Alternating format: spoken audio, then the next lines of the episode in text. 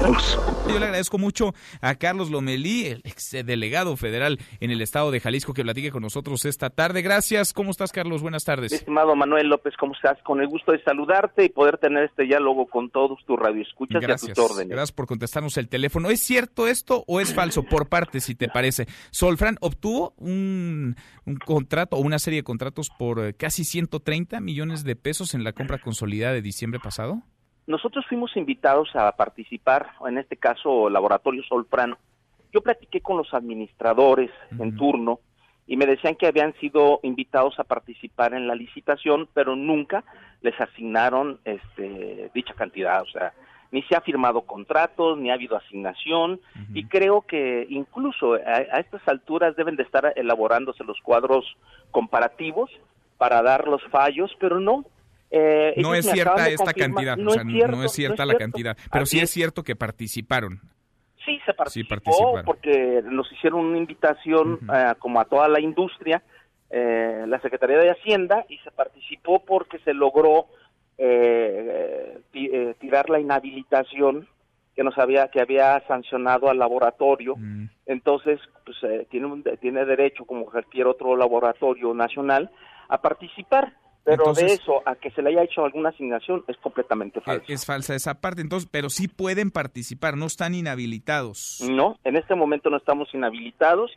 Eh, yo me imagino que se va, eh, la función pública muy seguramente va a querer revocar esa, esa, ese oficio que nos dieron en donde de manera eh, el, el incidente es, es suspendido por el Tribunal Administrativo y donde eh, se expide eh, una determinación de no procedente eh, por parte de la función pública, eh, no procede la sanción para el laboratorio.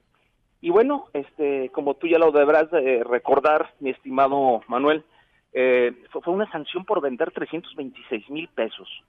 En el 2015, cuando yo era diputado, por ahí algún vendedor le haber preguntado si había interés o si había alguien que fuera funcionario, al contestar que no, eh, eh, la función pública se dio a la tarea de, de investigar hasta fondo y nos inhabilitan al laboratorio por la venta de 326 mil pesos. Cuando yo ya no estaba en el acta constitutiva, yo salí de las actas constitutivas desde el 2011 precisamente para enrolarme en la actividad política. Yo decido salir de las actas constitutivas desde el 2011, entonces no hay razón para que sea sancionado el laboratorio puesto que yo no pertenezco a, a- a esa acta constitutiva. Pero entonces hay una dedicatoria en esta sanción, una dedicatoria en la Secretaría de la Función Pública para con Carlos Lomelí. Pues mira, imagínate que me están in- investigando los carros del 2000, me pidieron que aclarara por qué no, no manifesté en mi 3 de 3 carros que se fueron a buscar hasta los carros del 2000, 2002, 2004, 2005.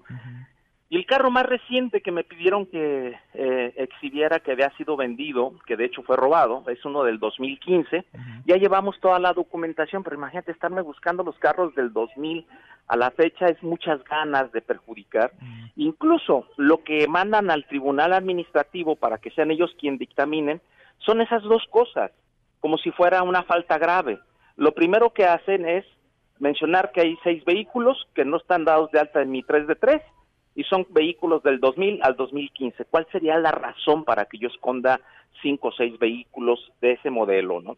Y la segunda, que para ellos es grave, es que yo tenía eh, eh, eh, a través de del INPI eh, registros marcarios, ¿no? Cuando nosotros llenamos nuestra 3 de 3, en ningún momento te preguntan, oiga, ¿usted tiene registros marcarios? ¿No? Entonces, este, por- por- es- eso para, para la funcionaria y para los funcionarios, pues eso lo marca como grave el hecho de que yo no haya declarado, declarado en mi 3 de 3 los registros marcarios, pues si no te lo preguntan, no tienes por qué mencionarlo, ¿no?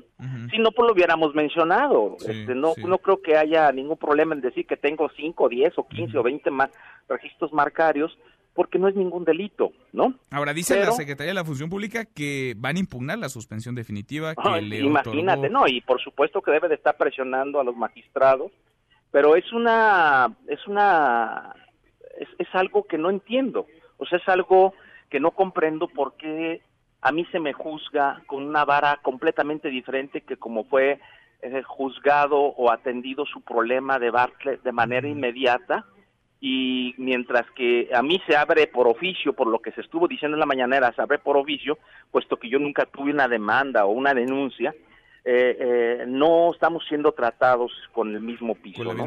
Yo lo único que le pediría respetuosamente a la funcionaria es que nos dé piso parejo para todos. ¿A quién? ¿A y de alguna manera no no no ensayarse así, decirte que a pesar de que yo declaré que mis hijos que nada más dependían dos de mis niñas eh, económicamente de mí, este ya metieron a todos mis hijos, ¿no? A, a, uno de, de 35, una de 32, una de 27, una de 26, y verdaderamente ha hecho mucho daño en lo moral y en lo económico, y no entiendo cuál sea la causa. ¿Es una petición esta a, a Irmeréndira Sandoval, la secretaria de la Función Pública?